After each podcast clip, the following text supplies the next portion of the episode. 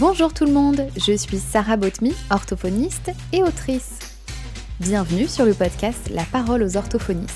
Ce podcast a pour vocation d'être une tribune afin de pouvoir bénéficier d'un espace de parole privilégié en abordant des thèmes divers et variés.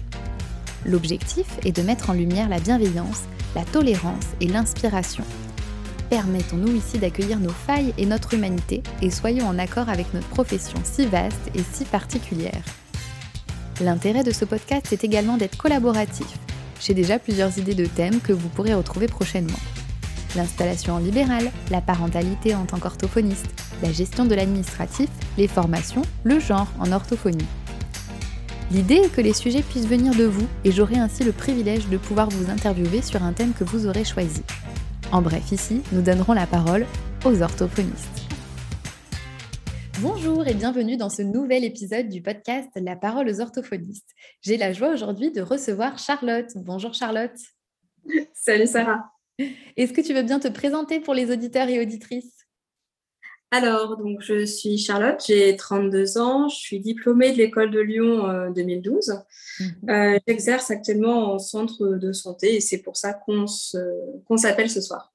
Exactement. En fait, on s'était écrit sur Instagram et c'est vrai que ton mode d'exercice m'avait interpellée et j'avais vraiment envie que plus de personnes puissent le découvrir encore. moi euh, J'imagine. Comment est-ce que toi, tu es arrivée en orthophonie? Qu'est-ce qui t'a donné envie de faire ce métier? Alors, euh, je n'y suis pas arrivée par vocation ou parce que j'avais envie d'être orthophoniste. Euh, c'est que je voulais faire des études littéraires au lycée. D'accord. Et mes parents m'avaient dit, tu n'auras aucun débouché. Et, ah. ben, et j'ai eu un débouché qui était plutôt sympa. Voilà.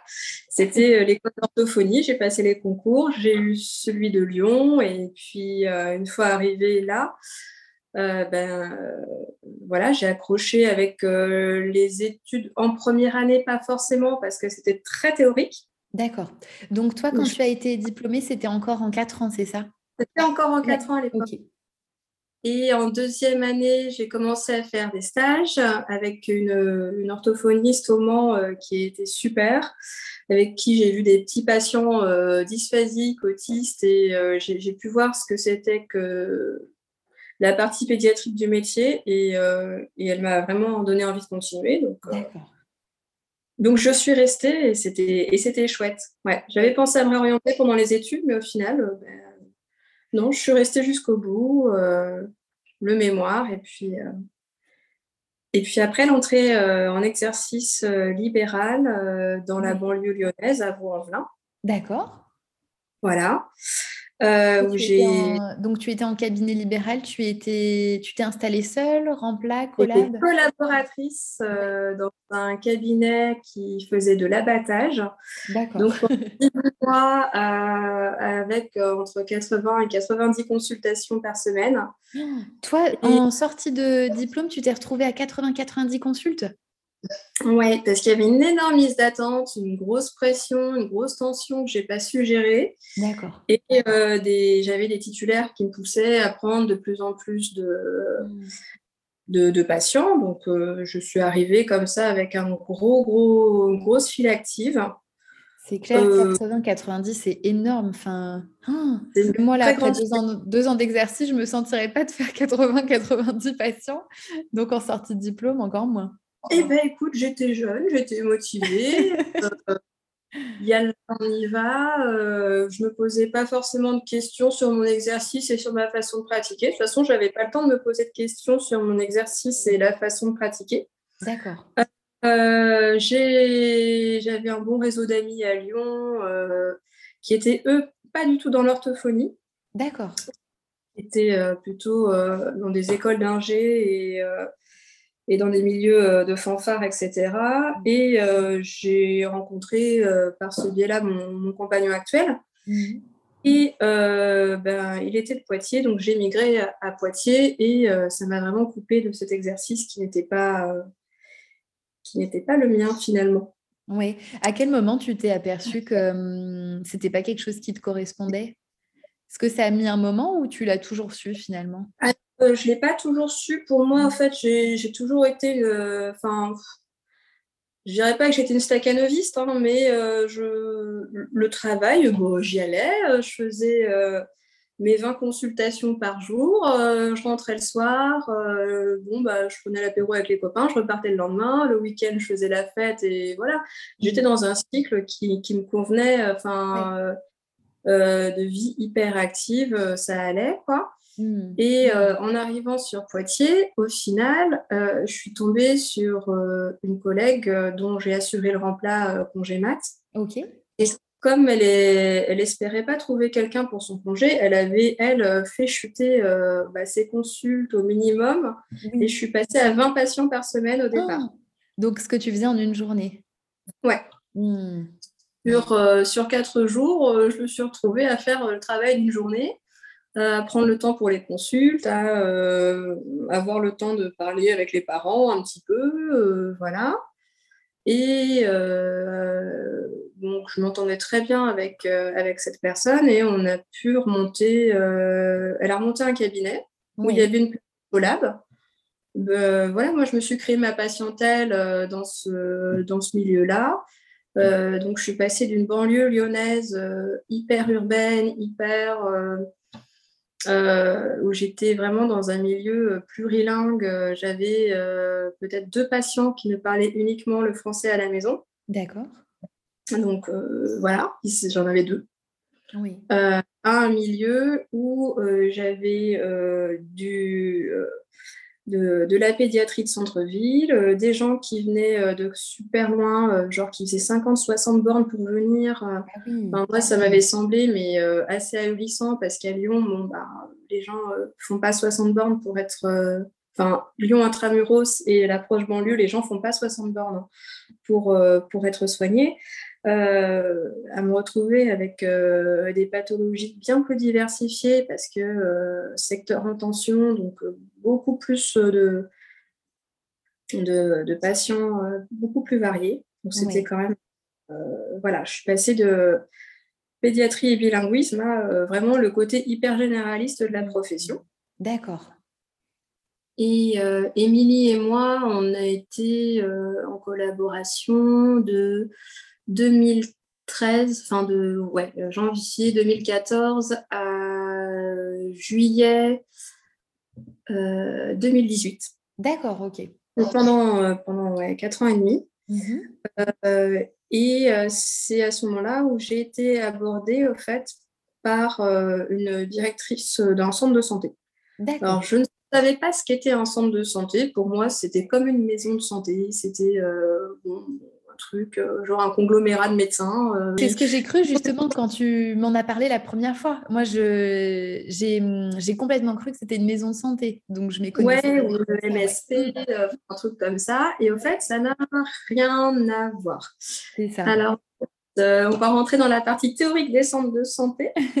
on va y revenir après. J'aurais bien voulu que tu dises pour les hum, gens qui peut-être viennent des diplômés ou, ou réfléchissent à leur exercice. Déjà, toi, qu'est-ce que tu avais vu comme avantage? Parce que je pense qu'il y avait aussi des avantages au fait que tu aies travaillé d'une part en collaboration en sortie d'études et d'une part avec euh, beaucoup de patientèle comme ça. C'était quoi, selon toi, les avantages? Alors, euh, l'avantage d'avoir des titulaires, c'était l'assurance d'avoir des collègues oui. Euh, avec moi. D'accord. D'avoir des, des pères orthophonistes, d'avoir vraiment des orthophonistes euh, qui avaient euh, peut-être une vingtaine d'années d'expérience. D'accord. Donc, je m'étais dit, 20 euh, ans d'expérience, si jamais j'ai un souci, je peux les voir. Mm. C'était vraiment, je sortais d'école, je peux les voir. Et je ne cherchais pas à faire forcément un grand volume hein, de, de, de, consultations, je ne m'étais pas posé la question. Euh, moi, je sortais d'école, j'avais envie de bosser, euh, j'avais euh, ouais, j'avais envie de bosser quoi. Et je me dis, bah, je bosse à plein régime, je me pose pas de questions, je me paierai un super voyage quand j'irai en vacances. Enfin, voilà, c'était, je sors d'études, je n'avais pas beaucoup travaillé pendant mes études, donc j'avais pas beaucoup d'argent. Donc là, je me dis, allez, c'est bon, je suis diplômée. Euh, bon, bah, j'y vais, quoi. Maintenant, je bosse, euh, j'ai mon appart à payer. Euh, enfin, voilà, quoi. Je ne me pose pas de questions, je travaille. Et vraiment, tu sors de tes quatre ans d'études, tu as envie de bosser, quoi. Tu as envie de. Ouais. as envie d'être là, tu as envie d'être au contact des patients, euh, tu as envie de rentrer le soir et puis de plus avoir à penser à ton mémoire et à rien d'autre. Enfin voilà, tu as, envie de, envie de laisser tout ça derrière toi et, et de vraiment rentrer dans la vie active. Et vraiment de rentrer dans la vie active. Moi, le compagnon que j'avais à l'époque était en thèse. Euh, lui, il était encore dans les études et tout. Et euh, c'est vrai que bah, c'était bien que moi, je travaille aussi pour, euh, pour les finances de notre foyer. Oui, et peut-être que toi, du coup, ça te plaisait encore plus de travailler parce que tu avais plus de travail comme lui pouvait faire en thèse ou que toi, tu avais fait pendant le mémoire, par exemple, retravailler les soirs, etc. Ouais. Ouais, ouais, voilà. J'avais l'impression de faire quelque chose de vachement plus concret que le recherche, euh, voilà, euh, ce truc un peu nébuleux, euh, d'où on sort tous un peu, un peu, un peu gros. Et alors, qu'est-ce que tu as vu comme avantage à la première collaboration que tu as faite à Poitiers, avant d'être démarchée? Alors, avant d'être démarchée, moi, j'adorais travailler avec Émilie, vraiment. Alors, Émilie et moi, on avait pas vraiment les mêmes patients. Euh, par exemple, euh, elle, elle, prend en charge pas mal de personnes euh, qui bégaient. Et moi, n'est pas du tout une pathologie que j'avais vue en stage. Oui. c'est pas une pathologie non plus que j'avais rencontrée dans mes patients à, Vaux-en-Velin. D'accord. c'est une pathologie, par contre, dont j'avais beaucoup entendu parler à l'école, hein, mais que je n'avais pas du tout pu expérimenter.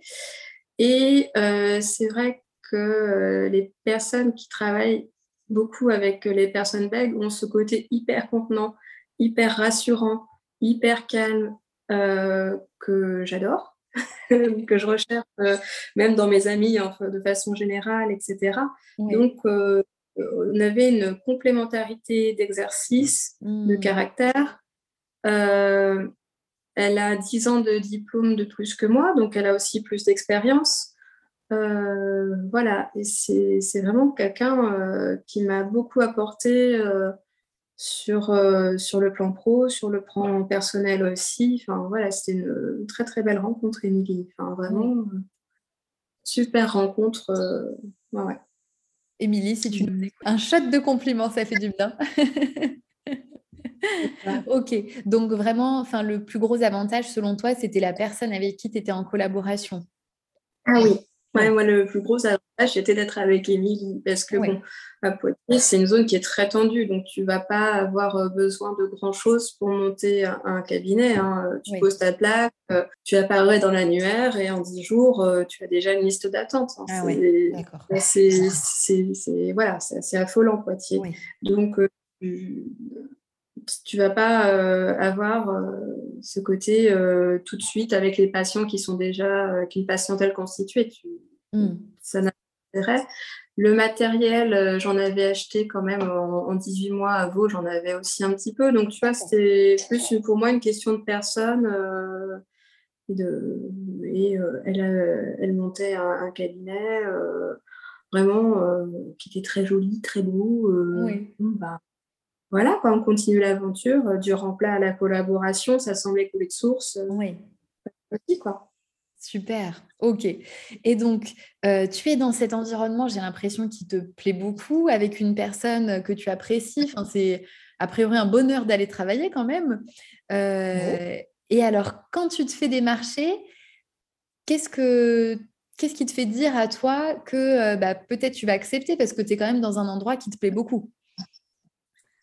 Alors, euh, c'est vrai que moi, j'ai eu l'appel euh, donc euh, d'Émilie Saderne, une autre Émilie, qui était directrice du centre de santé à l'époque, et qui m'appelle sur un absent, un truc qui, arrivait, qui arrivait de temps en temps, mais d'habitude, je ne réponds pas au téléphone trop, enfin, en consulte où je réponds brièvement, voilà. Mais là, l'appel est arrivé à un moment où j'avais le temps de parler mmh. avec la et elle m'explique qu'elle euh, est directrice d'un centre de santé, euh, qu'elle a besoin de recruter euh, un paramédical, qu'elle pense à recruter un orthophoniste. En gros, je sens bien qu'elle fait la liste des orthophonistes de Poitiers, qu'elle a son bottin et qu'elle appelle tout le monde, comme des patients qui appellent pour, avoir rendez-vous. bon, voilà, je bon, j'écoute la demande, etc. Et quand même, ça me fait Bon, ça me fait réfléchir parce que euh, autant sur le plan euh, pro euh, strictement professionnel, bosser avec Émilie, c'est super, mes patients et moi, ça passe bien, il n'y a pas de souci. Mais sur le plan pro, j'ai un nouveau compagnon qui, qui est en reconversion, donc qui ne gagne pas d'argent. J'assume encore le, mm. le rôle de ramener l'argent à la maison et je suis quand même beaucoup de pédiatrie. Euh, les mois de juillet et août sont bien creux. Mm. Et je dis que le salariat, euh, avec un, un salaire fixe euh, qui, qui, tombe tout le temps, vacances ou pas vacances scolaires, ben, ça peut être pas mal. Oui, ça et, peut avoir des avantages dans ta situation, visiblement. Ça pouvait, ça avantageait. et je, voilà, je me dis, bon, ça coûte rien de rencontrer euh, cette personne-là, ça coûte rien de rencontrer l'équipe euh, qui travaille déjà sur place. Mhm. Euh, et de toute façon, moi, j'avais toujours eu ces échos, le salariat, c'est mal payé. le salariat, on n'est pas reconnu dans notre travail, on est mal traité.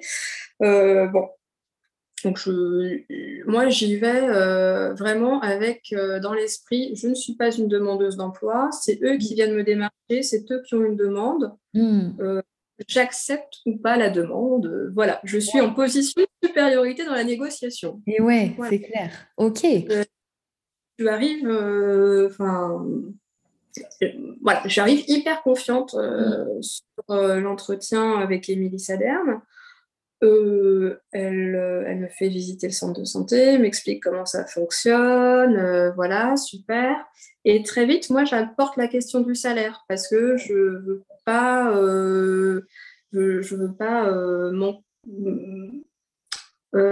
comment dire, m'engager sans avoir eu d'abord cette conversation. Parce que si tu commences à te projeter et que tu commences à te dire Ah, ça pourrait être bien, mais je vais moins gagner d'argent, ah, je ferai peut-être le sacrifice de.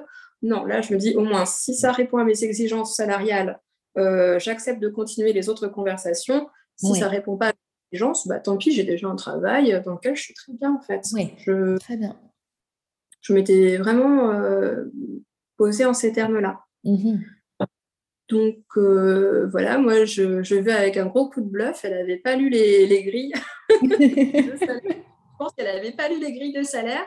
Je dis, bah, euh, moi, je veux un net à 2005 par mois.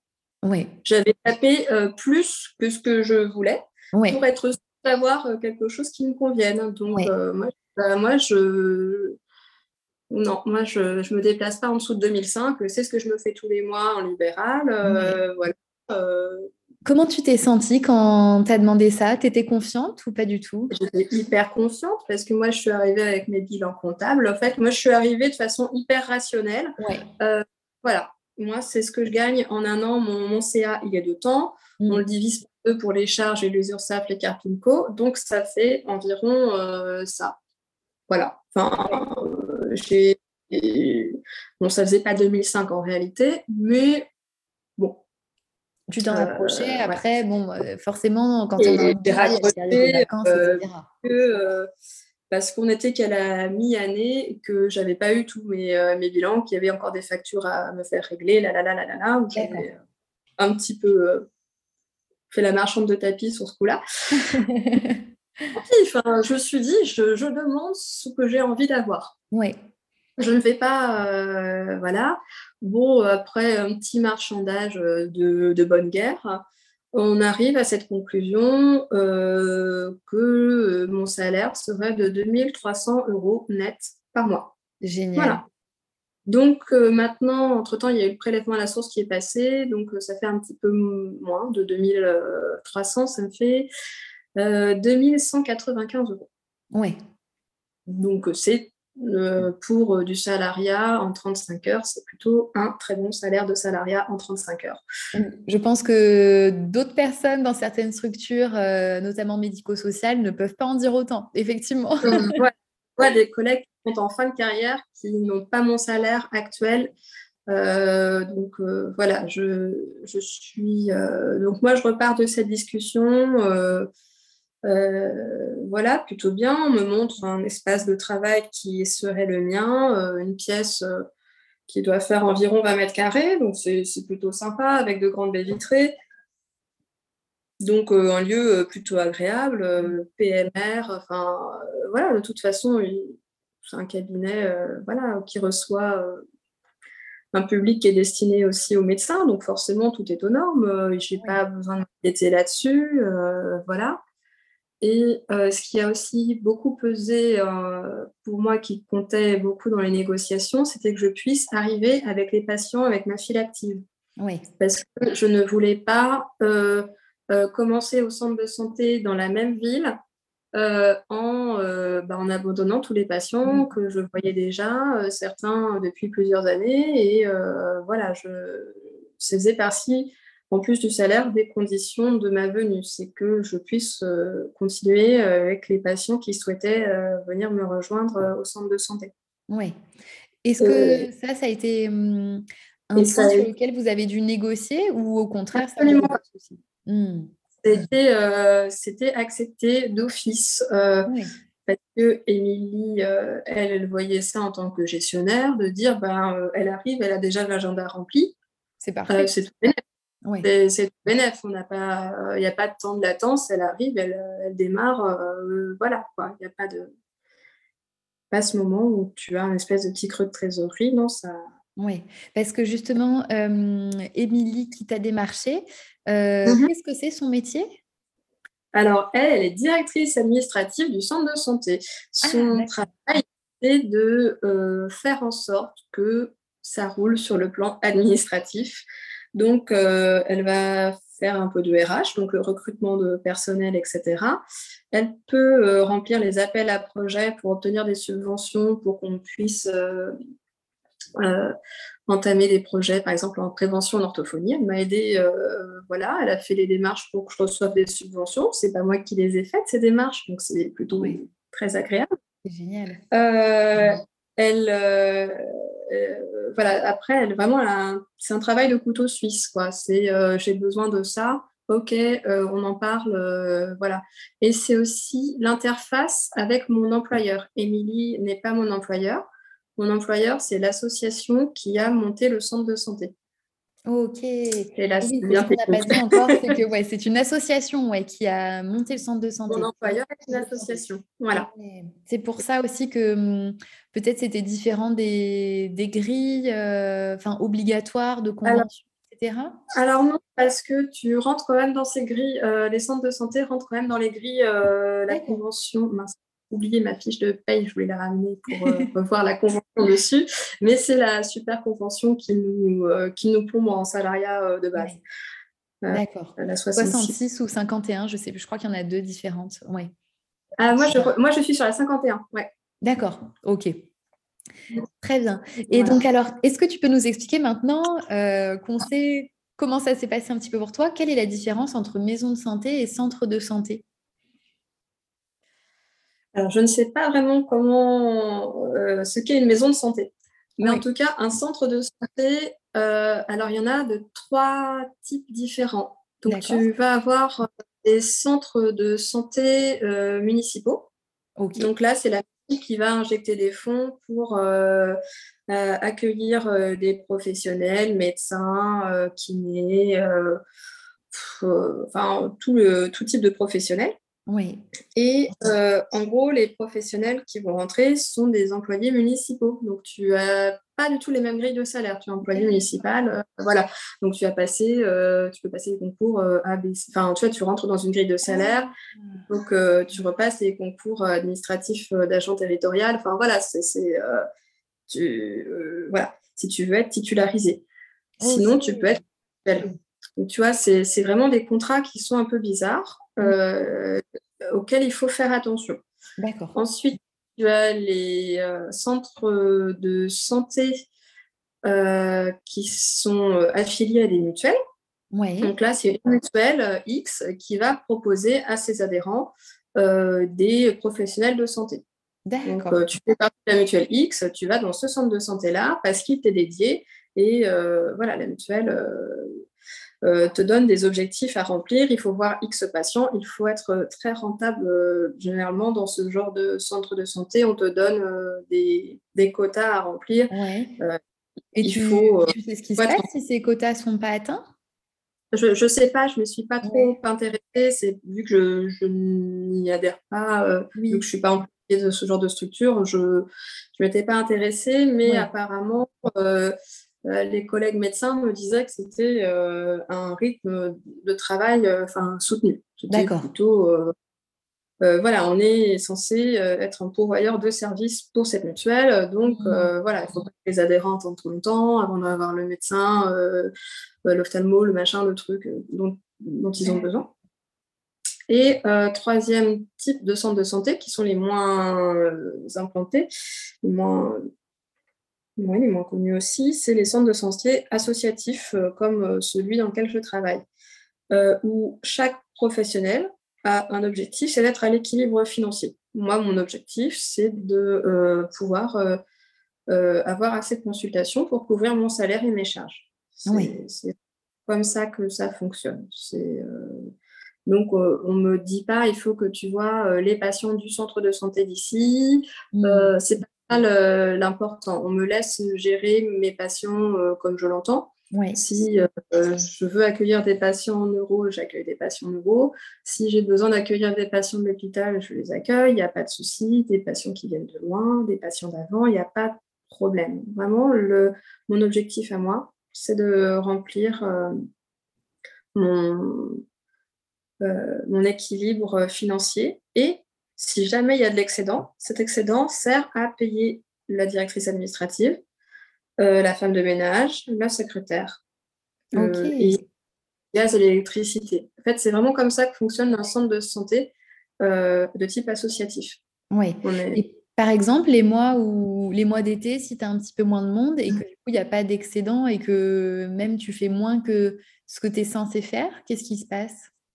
Il ne se passe rien parce qu'au final, je quelqu'un de très rentable euh, sur les mois, euh, sur les mois pleins. Euh, parce que bon, c'est vrai qu'après, j'ai comme je peux décider de mon emploi du temps, j'ai pu garder des places typiquement pour la neuro, où je peux voir des patients neuro en urgence sur un rythme de 4 séances par semaine. Voilà, je peux faire ce travail intensif qui est recommandé par l'HAS, mmh. c'est plutôt cool. Et mes collègues de l'hôpital bah, m'appellent, me disent, bon, bah voilà, il y a monsieur ou madame X qui sort de l'hôpital à telle date, est-ce que tu peux le prendre? Oui. Donc au final, j'ai quand même beaucoup de neuros. Oui. Euh, j'ai pas mal de personnes euh, porteuses de handicap. Donc j'ai des AMO qui sont euh, plutôt élevés. Mm. Donc bah, je couvre totalement mes charges, oui. salaire et les moments de creux. On avait c'était euh, euh, c'était quelque chose qui a été évalué lors de ma première année de, travail. Hein, euh, on, avait, on avait évalué avec, avec la directrice administrative, c'est OK, je remplis, je remplis, bon bah c'est cool, continue. Oui, et si quelqu'un était dans un centre de santé, était moins rentable que toi, par exemple, est-ce que, pareil, là, tu vois, il y a des obligations? Enfin, je me demande, tu vois, ce qui se passe, par exemple, tu dois t'arrêter enfin, pendant un mois ou je sais pas, tu vois, qu'est-ce qui se passe? J'ai dû m'arrêter pour maladie de longue durée pendant quelques temps, mais c'est juste un employé, donc ben, c'est la Sécu qui, qui prend en charge mon salaire à ce moment-là. Hein. C'était maladie de longue durée, donc euh, pas de souci. Euh, pendant les mois où j'ai été euh, sans travailler, pas de Pas de problème. Et donc là, oui, toi, tu n'as pas à payer tes charges de cabinet alors que tu es absente, etc. Je n'ai rien à payer. Je suis, je suis malade, je suis couverte par, le, par la Sécu. Il n'y a pas de souci. J'ai trois jours de carence comme, comme tout le monde. C'est génial, j'adore ce principe. c'est plutôt agréable de se dire ah je peux tomber malade et euh, et, avoir seulement sur ma guérison et pas euh, et pas sur euh, mince comment je vais payer mes charges. Hein. C'est vrai que quand j'étais libérale, j'ai eu le malheur de d'avoir un accident et d'être arrêtée pendant trois semaines ben, j'ai j'ai annulé mes vacances bah pour, pour pouvoir renflouer les caisses. Mmh. Ah non, mais c'est sûr. Je pense que ça, on en avait déjà discuté, je ne sais plus avec qui, mais ça mériterait un épisode à part entière, en fait, tu vois, d'être malade en libéral, enfin, comment ça se passe, quoi, parce que c'est un petit peu la galère. Ok, là-dessus. et par contre, il y a quand même tes salariés, mais il y a quand même des choses du libéral dans ton exercice. C'est ça que j'ai trouvé intéressant. Comme par exemple, tu vois, le fait que ça soit toi qui choisisses tes patients. Est-ce que mmh. tu peux nous dire comment ça se passe? Comment ils payent tes patients? Comment, comment tu t'organises alors, le patient, alors il y, y, a un secrétariat, mais moi aussi, c'est vrai que c'était quelque chose qui ne me convenait pas parce que Odile, la secrétaire, n'est pas là tout le temps. D'accord. Et quand elle n'est pas là, c'est renvoyé à une plateforme téléphonique. Mmh. Et il faudrait enfin, autant Odile, j'ai pu la briefer quand les patients arrivent sur elle euh, pour les demandes de bilan, euh, quand ils ne tapent pas le bon numéro et qu'ils arrivent sur son poste, elle a un petit questionnaire, euh, elle remplit nom, prénom, âge, numéro de téléphone, motif de la plainte, etc. Elle est hyper bien briefée là-dessus, elle sait reconnaître l'urgence, des pas urgences, etc. Mais euh, après, moi, je voulais quand même toujours avoir la main parce que c'est pour moi une étape hyper importante du soin. Mmh. Quand le patient euh, t'appelle, t'exprime sa plainte, ou pas d'ailleurs, euh, dit que c'est l'école qui a dit que. Mmh. voilà, moi, je, je commence déjà mon, mon filtre et mon tri à ce moment-là dans, dans, mes patients. Et donc, mon patient appelle. Ensuite, bah, il est sur la liste d'attente où il est pris directement, le bilan arrive, anamnèse, etc et il me donne sa carte vitale, il règle. Ce n'est pas moi qui perçois les honoraires. Donc, euh, euh, si le chèque est fait, ce n'est pas à mon nom à moi, c'est à l'ordre de l'association de gestion du centre de santé des Trois Cités. Il y a un tampon. Euh, voilà, c'est vraiment, c'est pas à, moi que reviennent les honoraires, c'est vraiment à l'association. Et euh, moi, c'est quelque chose qui m'apporte énormément dans ma pratique, c'est que je n'ai plus de conflit d'intérêt avec les patients. Mmh. Ah Typiquement, quand les patients ne viennent pas une fois, deux fois, trois fois, en libéral, je dis bah, j'arrête la prise en charge, etc. Euh, euh, et puis souvent, on a une réaction du parent oui, mais machin, là là là. Et, moi, souvent, j'avais cette réponse, mais c'est mon travail et que quand vous venez pas, je suis pas payée. Ah, mais vous faites ça que pour l'argent. Tu te retrouves tout de suite euh, dans cette discussion, et encore pire quand c'est de la pédiatrie, mmh. où euh, oui, mais mon enfant, il en a besoin. Euh, et tu te retrouves dans des discussions qui, qui, qui, sont sans fin et qui te laissent épuiser. Mmh. Moi, je dis, ah, c'est la politique du, du centre de santé. Vous ne venez pas, euh, ben moi, j'arrête de vous recevoir. Si vous n'êtes pas euh, OK avec euh, cette règle, c'est pas grave. je vous renvoie vers ma directrice administrative et puis elle vous rappelle les règles. Mm. Et, puis, et puis, ça calme, ça, ça fait un tiers séparateur. c'est quelque chose qui est extrêmement agréable. Ouais. c'est pas moi la méchante, c'est le centre de santé. C'est mm. la règle, c'est la politique de l'établissement et ça c'est un gros avantage par rapport au libéral. Moi, je me suis trouvée des fois dans des situations délicates.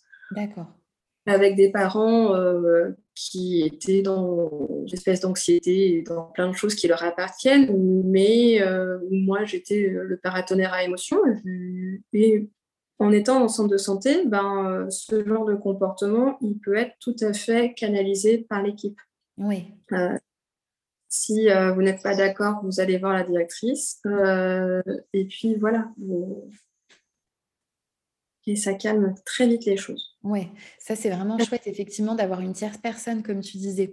Et, hum, et par contre, tu m'expliquais au niveau des feuilles de soins, tu dois remplir des feuilles de soins? Ouais, alors, euh, bah oui, quand les patients n'ont pas leur carte vitale, euh, je remplis les feuilles de soins, on fait, les, on fait pas mal de dégradés euh, là où je suis, parce que c'est vrai que les patients règlent à la séance. D'accord. donc, forcément, quand il n'y a pas la carte vitale, quand c'est une prise en charge taxi, etc., bah, on fait les feuilles de soins, parce que l'aide pérenne est dédiée à l'établissement. Donc, au final, les 400 euros d'aide pérenne, ils sont pour l'établissement, pour tous les praticiens. Donc, au final, c'est c'est pas grand-chose dans le, dans le budget et on préfère faire les feuilles de soins et avoir la trésor qui rentre au fur et à mesure.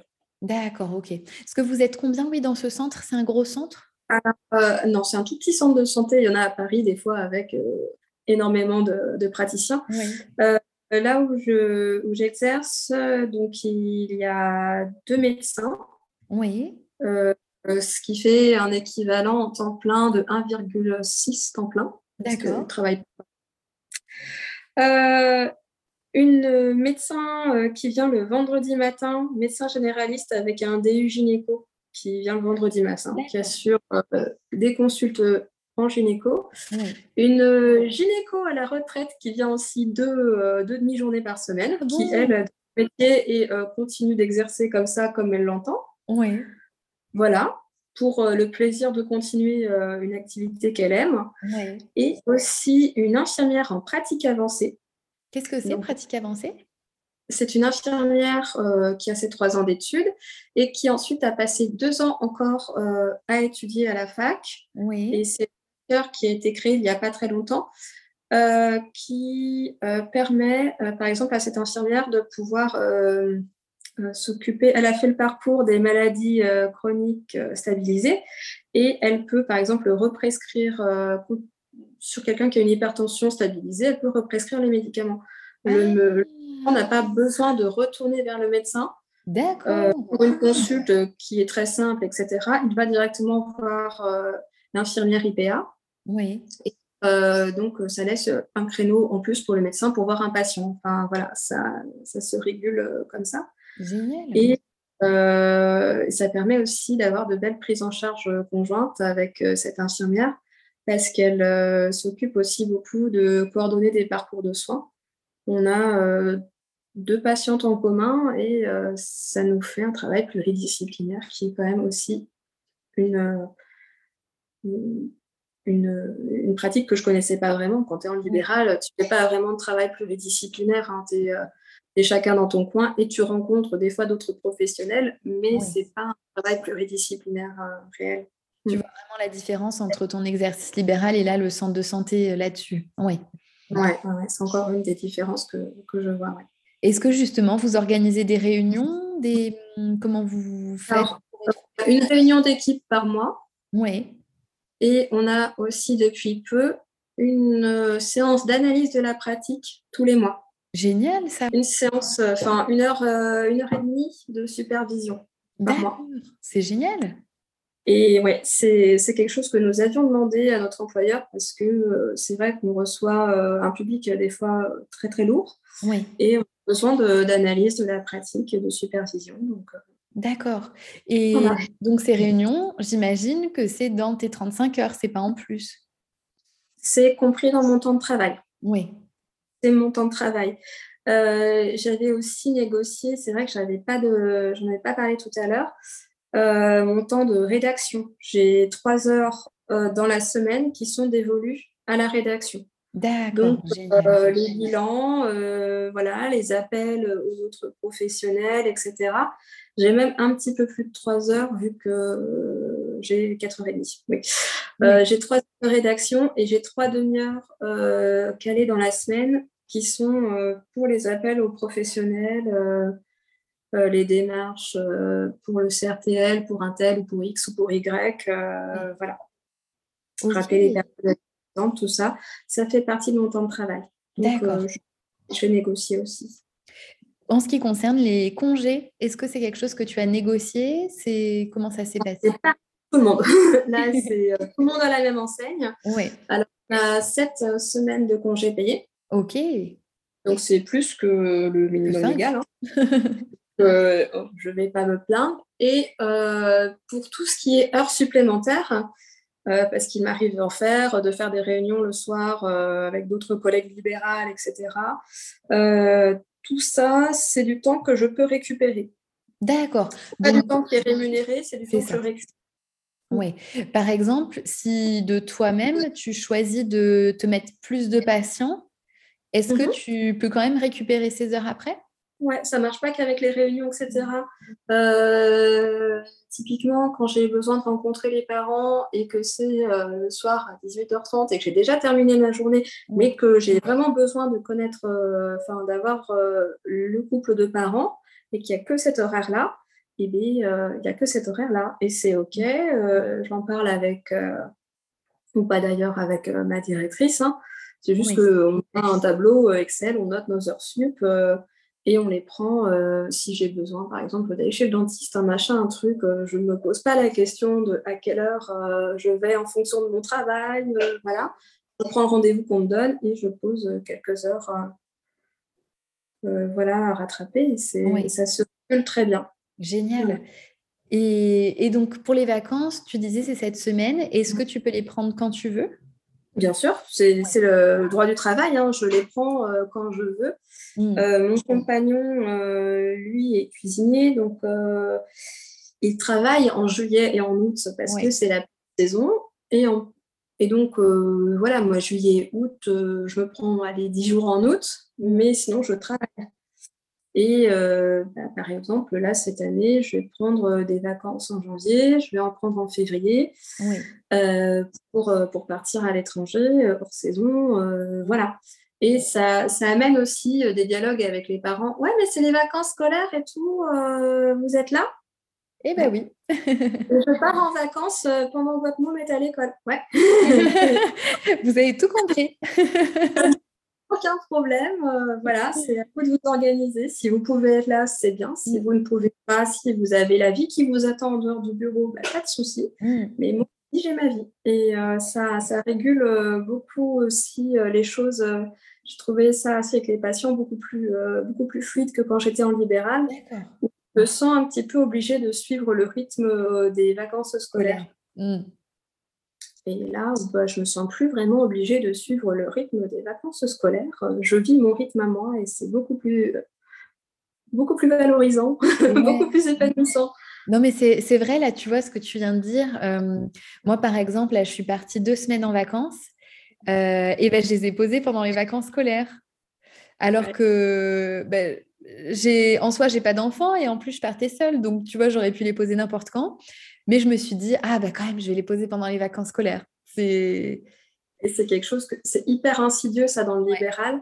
C'est que euh, tu sais que tu vas perdre de l'argent si tu euh, prends tes vacances quand toi, tu en as besoin. Donc, tu les prends quand tu vas perdre le moins d'argent possible.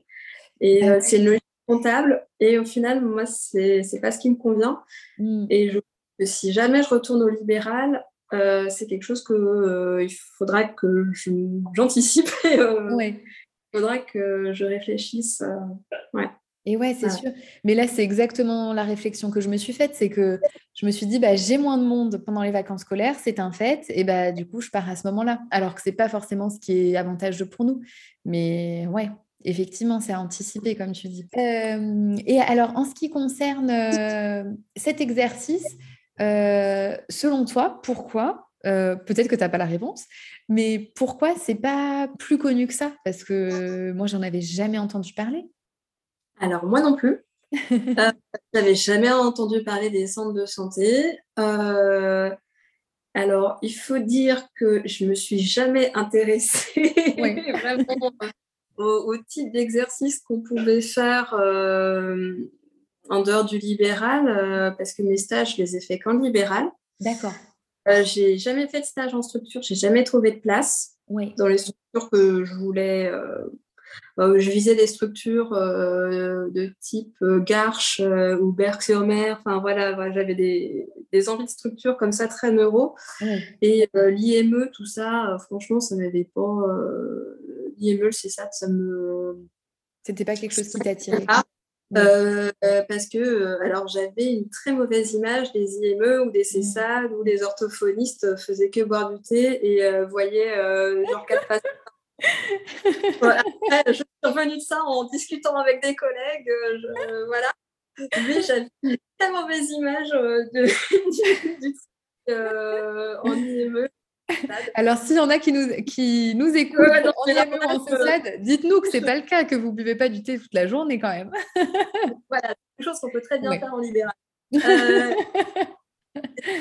J'avais une espèce d'image. je ne sais pas pourquoi j'avais cette, cette projection-là, vraiment. De ouais. ouais, mais un a priori tout à fait négatif. Donc, moi, je voyais que le libéral. Je ne mm. voyais que par le libéral.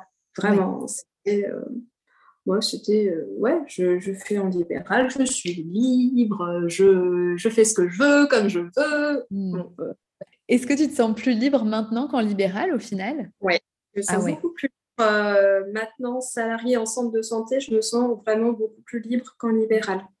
En libéral, au final, je me trouvais dans des contraintes qui étaient rythmées par la Carpinco, par les URSAF, par euh, la comptable euh, qui me redemande euh, mes facturettes de tel mois classées dans tel ordre, par les appels à, la, à la hotline de Vega, des, contraintes comme ça. qui au final étaient très aliénantes parce que j'avais mes consultes et ma double casquette de chef d'entreprise. Et en fait, euh, moi, j'ai été formée à la fac pour être orthophoniste et pas pour être gestionnaire d'un cabinet libéral. Et je ne suis pas un bon gestionnaire de cabinet libéral. Je suis une orthophoniste. Oui. Voilà. Et euh, maintenant, je suis orthophoniste là où je suis. Je, je ne fais plus que mon travail d'orthophoniste. Et c'est mon travail. Et ça, c'est oui. cool. Est-ce que ça te permet de plus faire la distinction euh, entre pro-perso, de mieux réussir à séparer? Du fait que tu vois, tu as des horaires imposés comme ça? Euh, J'ai eu un temps d'adaptation qui a été euh, compliqué. D'accord. vraiment, je, euh, quand je suis passée de l'un à l'autre, euh, je vérifiais euh, le nombre de rendez-vous que j'avais, je calculais le nombre d'AMO que j'avais fait, ah. donc la rentabilité que j'avais, est-ce que ma rentabilité était assez bonne? Mmh. Je sais que j'allais voir Émilie assez souvent pour me rassurer, est-ce que, est que j'ai rempli mes chiffres, est-ce que j'ai rempli mes objectifs? Là, elle m'a dit, calme-toi. C'est, ça, c'est mon travail à moi. Et elle m'a vraiment beaucoup euh, incité à lâcher prise là-dessus. Oui. Euh, et tu vois, euh, bah, ça va faire bientôt quatre ans que je travaille au centre de santé et il m'arrive encore quand même de penser rentabilité encore, malgré tout.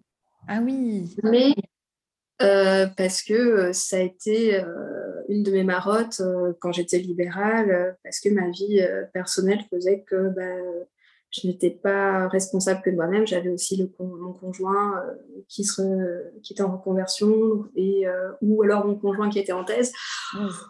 Bon, bah voilà, j'étais pas, j'étais pas toute seule. Quoi.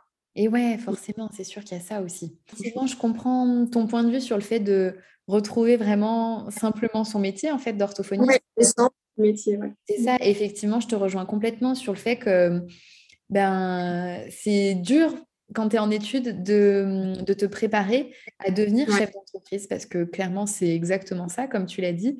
Et tu vois, moi, c'est pour ça que j'essaye de militer avec des gros guillemets, hein, mais qu'en fait, on soit informé là-dessus. Et enfin, c'est ce que j'essaye de partager. J'espère qu'à mon échelle, j'aide un petit peu là-dessus. Mais effectivement, moi, c'était comme toi quand j'ai commencé à bosser, mais j'étais perdue. Je ne savais pas comment faire en fait. Et au fur et à mesure, ça se fait. Et puis, tu te renseignes un petit peu à droite, à gauche et, et ça se fait. Mais, mais je trouve qu'il y a vraiment des lacunes là-dessus et c'est difficile, je pense aussi pour les centres de formation de l'enseigner. Mais en même temps, enfin, c'est quand même quelque chose de primordial, quoi. Et après, tu vois, je me remets moi dans mes chaussures de quand j'étais en centre de formation. Oui. En centre de formation, j'aurais eu un cours sur la gestion de cabinet, mais j'y serais pas allée. Ah parce que euh, moi, je voulais être orthophoniste. Et que euh, moi, ce que je voulais, c'était des cours sur la rééducation, euh, la remédiation logico-mathématique. et parce que finalement, au final, bah, il n'y avait pas grand-chose. et que, voilà. Et que je voyais vraiment les failles et les limites de mon CFUO. Et que, ben, on m'aurait proposé ça. J'aurais demandé le poli à la fin à des copines qui ah seraient allées, quoi. Et je ne serais pas c'est ça. Dix ans plus tard, je me serais dit, tiens, zut ça aurait pu être intéressant. Mais effectivement, je comprends que tu n'es peut-être pas dans les mêmes préoccupations à ce moment-là, effectivement. Mais ouais, bon, je réfléchis euh, encore, je chemine là-dessus pour voir comment, comment on peut faire. et, pour euh, revenir à ta question sur est-ce que je ramène pas le travail à la maison, oui. je le ramène toujours.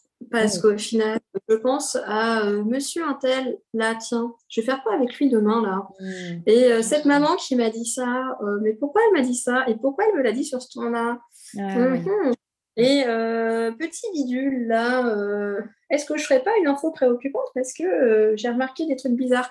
Mmh. Bien sûr, je ramène encore des choses à la maison, mais la nature de ces choses ont changé. C'est de la nature vraiment humaine de notre métier que je ramène à la maison. Tu vois. Mmh, ok. Euh, va plus être ces, préoccupations humaines et euh, ces préoccupations sur euh, tiens, ma séance ou ah oui, ma stagiaire, voilà, il faut que je pense à faire ci, à faire ça avec elle. Voilà. Mais c'est plus, c'est plus les, les, bilans que je ramène à la maison, que je fais le samedi. Mmh. voilà, c'est plus, c'est plus ça. Et c'est déjà beaucoup. Tu m'étonnes, c'est clair. Et au final, j'allais te demander, est-ce que c'est un objectif pour toi de plus ramener ce pro à la maison? Mais vu que tu dis qu'en fait, c'est la nature humaine, peut-être que ça te convient, toi, de ramener ça quand même à la maison? Oh, j'en parlerai en analyse de la pratique. Hein. Mais, euh, mais euh, voilà, c'est beaucoup... Euh, c'est beaucoup plus léger qu'avant. Et plus ça va, et plus je mets de la distance. Mais je pense qu'aussi, c'est les 10 ans de pratique, bientôt, euh, qui font que j'apprends de mieux en mieux à, euh, à laisser le boulot au travail, oui. Euh, de garder le, le, perso à la maison. Ouais.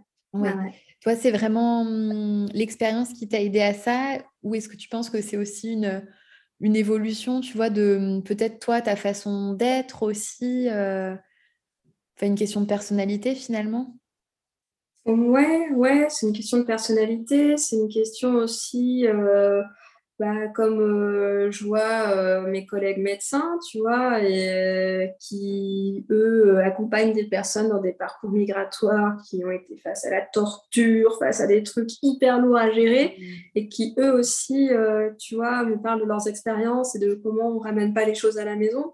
Ah oui c'est encore une fois aussi le centre de santé qui m'aide à...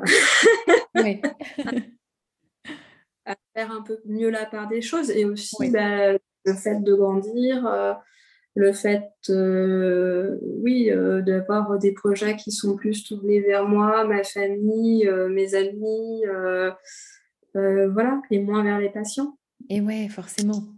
Et je me demandais, est-ce que tu connais d'autres personnes, qui, enfin d'autres orthophonistes qui travaillent en centre de santé comme toi? Je crois pas. Je ne je, je, crois pas en connaître. Et d'ailleurs, euh, j'ai essayé de regarder euh, des statistiques et des choses comme ça et je n'en ai pas trouvé. je n'ai ah, pas trouvé de statistiques ni même sur euh, le nombre de paramédicaux en centre de santé. Oui. Parce que un truc tout bête, euh, mon logiciel de télétransmission, là, au travail, euh, n'inclut pas les paramédicaux. Donc, j'ai dû rentrer toutes les cotations et euh, tous les AMO manuellement dans mon, dans mon logiciel. Ah que ça n'existait pas. D'accord, c'est fou ça quand même. Ok. ouais, c'est assez marginal. Hein, comme, enfin, déjà, la pratique en centre de santé est marginale. Mais alors, les paramédicaux en centre de santé, euh, c'est euh, vraiment une goutte d'eau dans, un petit verre d'eau.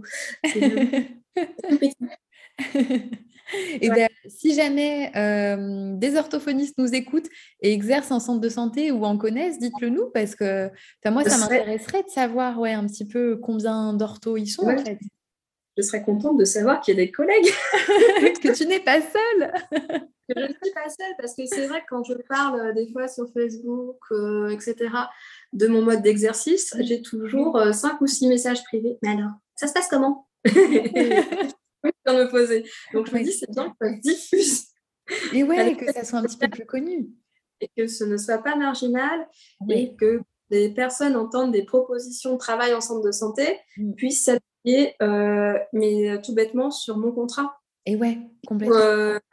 où concrètement, ben, il y a marqué que je suis payée X euros de l'heure et que ça fait un équivalent en plein à 2300 avant impôt sur le revenu. Et ça, j'estime que c'est enfin, voilà, que c'est une juste rémunération de notre travail. Complètement. Parce qu'on est d'accord que les grilles ne sont pas du tout en adéquation, enfin les grilles actuelles ne sont pas du tout le reflet de, de ce qu'est le travail actuellement, et puis avec euh, l'évolution, euh, euh, l'inflation, etc., et que le diplôme n'est toujours pas reconnu. Mmh.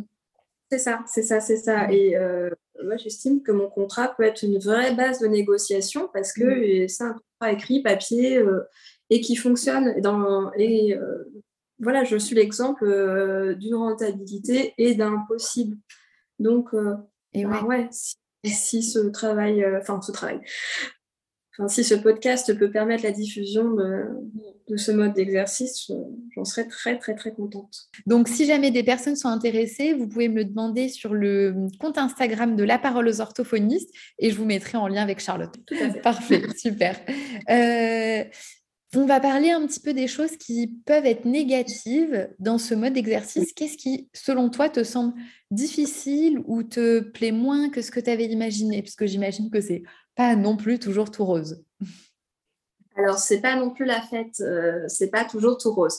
Alors, euh, typiquement, quand tu passes d'un exercice libéral où tu as l'habitude de tout gérer toi-même, oui. Euh, tu as une formation, bon bah alors tu regardes le calendrier de la formatrice, tu dis ok, bon bah c'est dans trois semaines à Bordeaux, euh, bah, j'y vais. Ouais.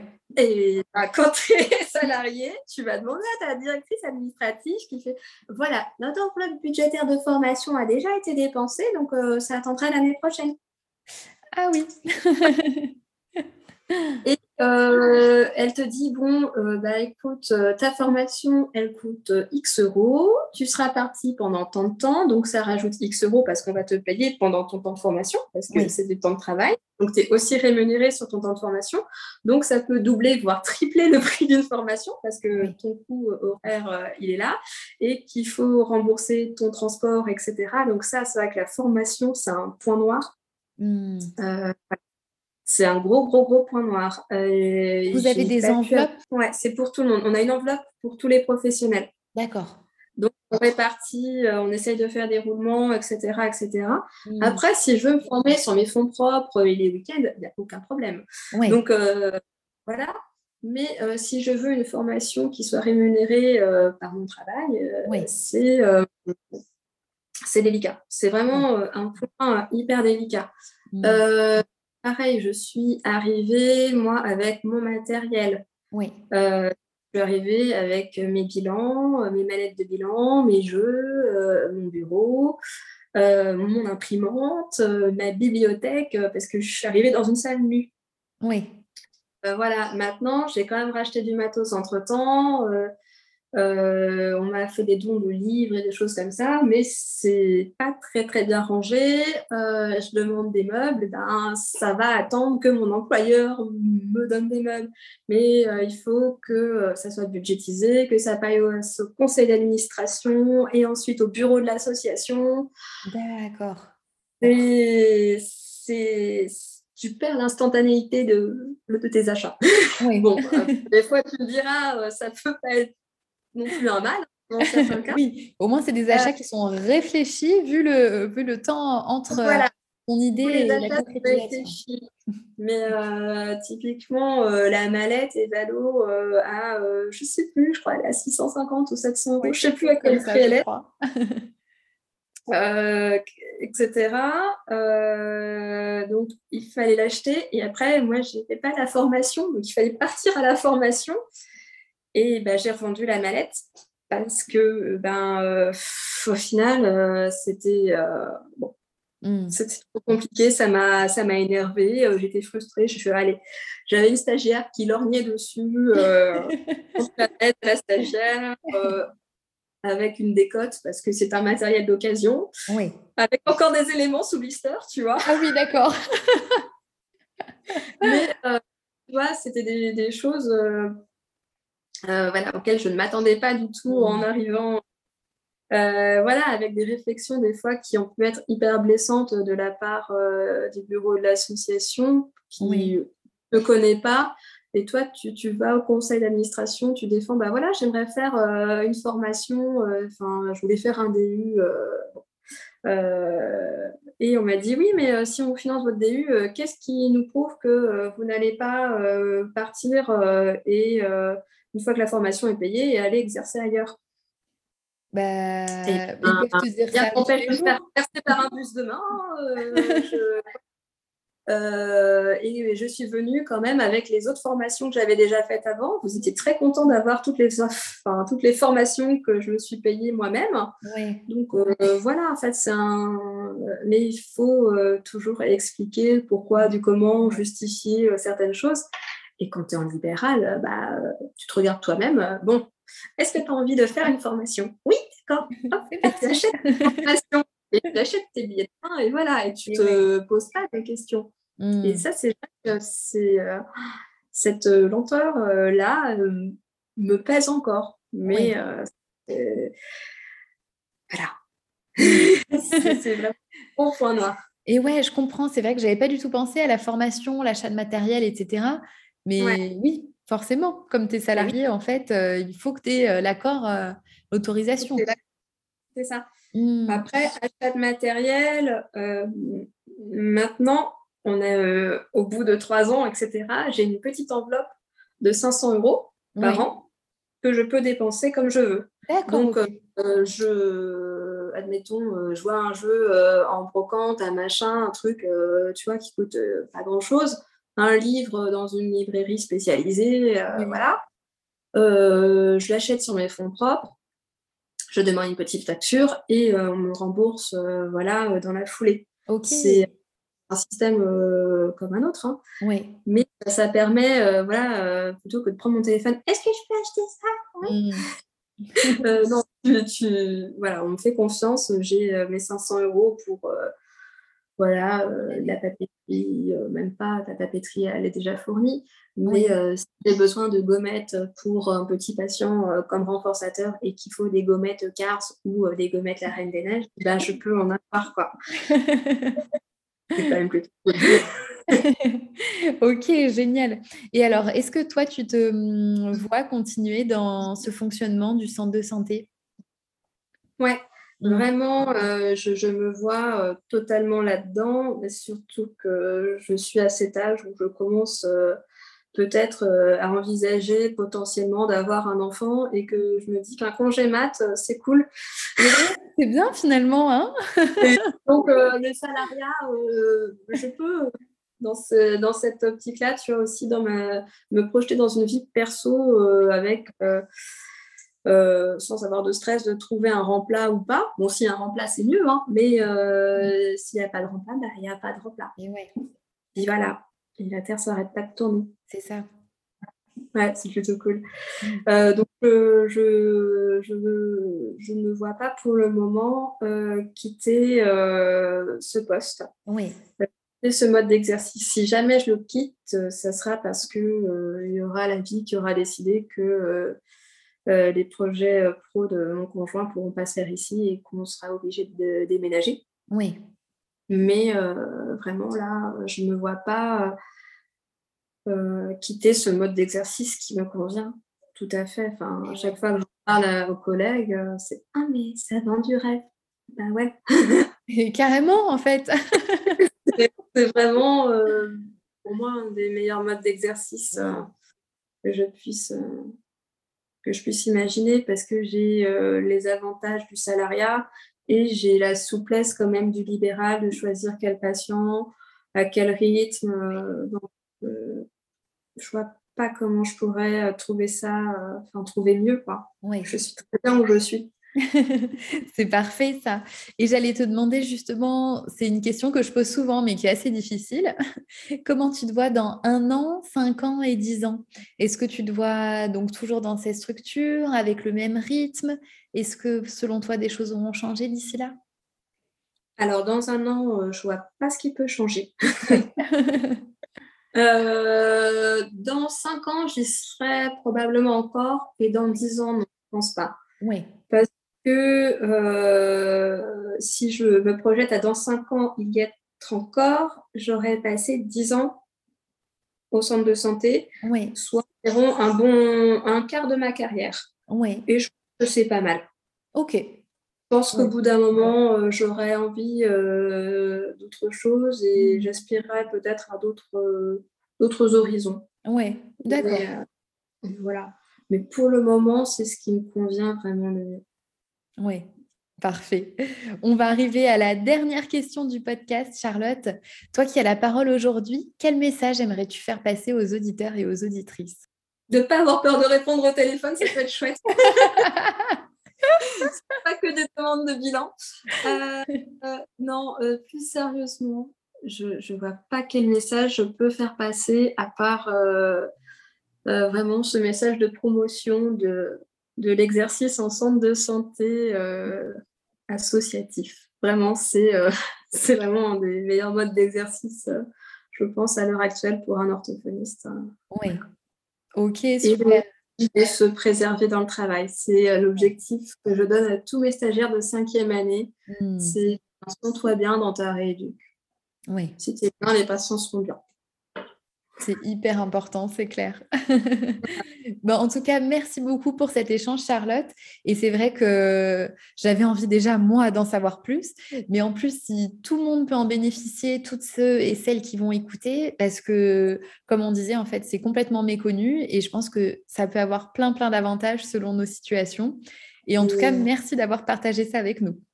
Pas de souci, au contraire, et euh, vraiment, je suis prête à diffuser mon contrat de travail à qui le pour, euh, pour, faire une base de négo. Vraiment, c'est génial, super. Et ben, en tout cas, merci beaucoup, Charlotte. À bientôt. Si vous avez envie d'aborder un thème, d'être interviewé ou de réagir à un épisode de podcast, venez me le dire sur le compte Instagram du podcast La parole aux orthophonistes.